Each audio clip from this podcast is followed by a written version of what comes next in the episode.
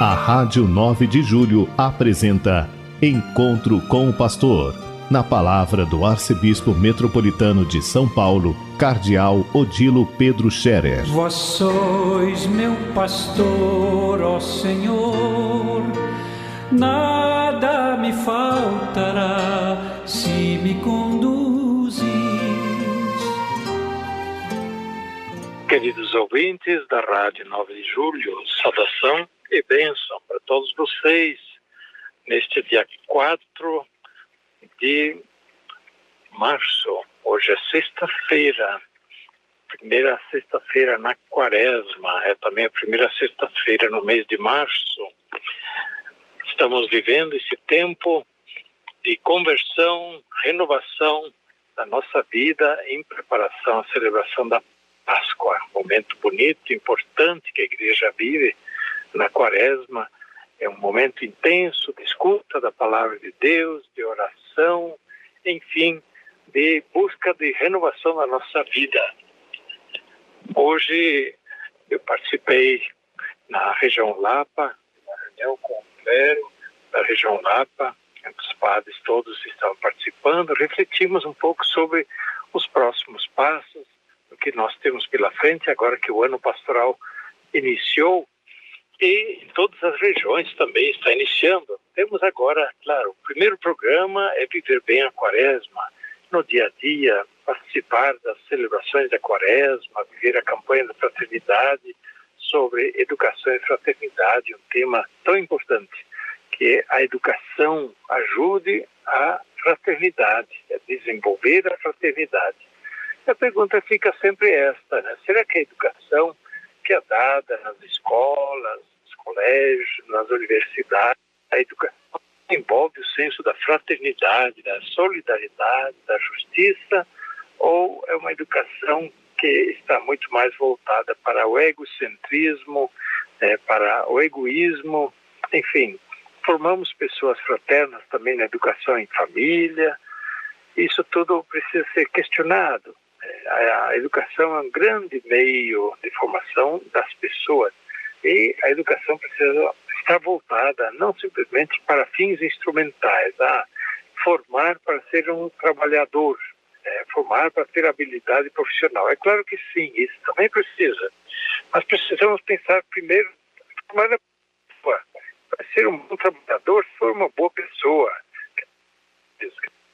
honestidade, moral, do respeito, da dignidade, aí sim será também um bom trabalhador. Pois bem, que nós possamos viver esse tempo da campanha da fraternidade realmente com esses grandes temas, esses grandes princípios e pensar no tipo de educação que temos nas famílias, em casa, o tipo de educação que é dado nas escolas e de que jeito nós poderemos é, também como igreja, como comunidades, participar esse grande mutirão, esse grande esforço para que nossa sociedade seja mais fraterna. Isso é uma meta importante. Uma sociedade mais fraterna, onde se supere os conflitos, onde você tem a solidariedade, sensibilidade em relação ao próximo, as suas dores, suas angústias, onde, é, em vez de violência, se busca o diálogo, onde se ajude o próximo e não se eh, deixa o próximo sozinho com seus sofrimentos e angústias. Sociedade mais fraterna é uma sociedade mais conforme aquilo que Deus espera de todos nós, é conforme o Evangelho do Reino de Deus. Mas nós também temos agora, né, e março que começou, temos as metas nossas pela frente, que é primeiro retomar o sínodo da arquidiocese, o sínodo é, que é um caminho de comunhão, conversão, renovação missionária da nossa arquidiocese. Então, de fato, agora vamos retomar os trabalhos do sínodo a partir das paróquias, a partir das paróquias.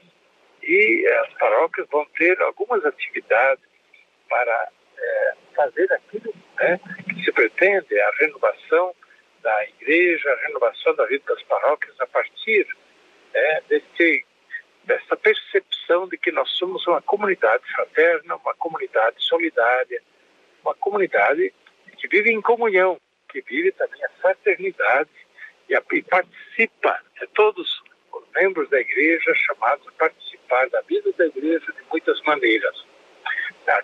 Nossa, nosso sínodo eh, vai, neste ano, se Deus quiser, levar até as conclusões aquilo que nós viemos refletindo até agora, eh, nas várias, vários momentos do sínodo que já iniciamos em 2017. Portanto, estamos, de fato, no quinto ano do nosso sínodo arquidiocesano.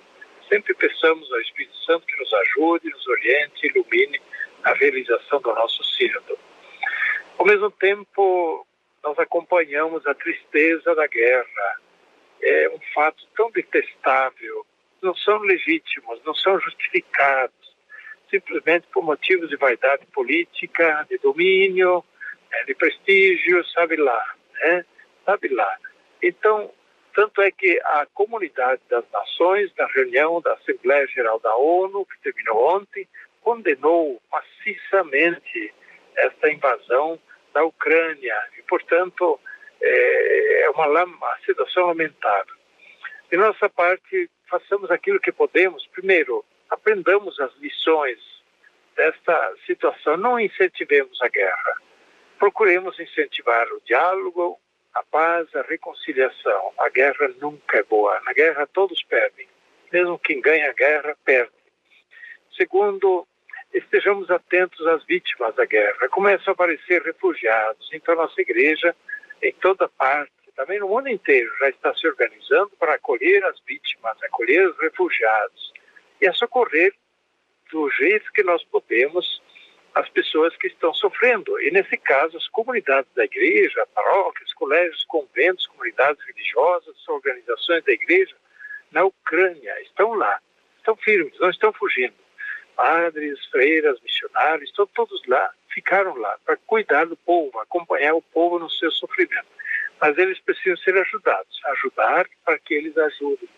E por isso nós estamos aqui na Arquidiocese incentivando as paróquias a fazerem um gesto concreto em favor da Ucrânia e de maneira que o povo ucraniano é, possa ser ajudado também pela nossa ajuda. Incentivamos a fazer, através das paróquias, coletas em dinheiro, porque não adianta mandar água, comida, roupa, calçado para a Ucrânia, até que chega lá, é, custou mais caro do que. Não, é mandar ajuda em dinheiro, tá? Isso é melhor para então lá poderem ser ajudadas as pessoas mais concretamente. Nossas paróquias estão, portanto, convidadas a fazer essas é, coletas agora, nesse fim de semana agora ou no próximo, para dessa forma muito concreta poder dar um sinal também de solidariedade, de ajuda ao povo que sofre os efeitos da guerra. Finalmente, voltando também ao dia de ontem, quando o Papa Francisco nomeou dois novos bispos auxiliares para a nossa arquidiocese. Eu manifesto mais uma vez a alegria, o agradecimento ao Papa Francisco por ter acolhido o nosso pedido, também por ter nomeado um padre da nossa arquidiocese, Padre Cícero, reitor do Seminário de Teologia, para ser bispo auxiliar. E um segundo bispo auxiliar vem de São José dos Campos, é um padre São José dos Campos, que vai também ser bispo auxiliar de São Paulo. Rezemos por esses dois sacerdotes que foram escolhidos para o episcopado, para que eles possam, com a sua ajuda, com a graça de Deus, com a ajuda do Espírito Santo, realizar bem a sua missão como bispos, assim que eles forem ordenados e chegarem, então, para assumir a sua missão episcopal. A bênção de Deus Todo-Poderoso, Pai, Filho e Espírito Santo, desça sobre e permaneça para sempre. Amém. A Rádio 9 de Julho apresentou Encontro com o Pastor, na palavra do Arcebispo Metropolitano de São Paulo, Cardeal Odilo Pedro Scherer. Vós sois meu pastor, ó Senhor, nada me faltará se me conduz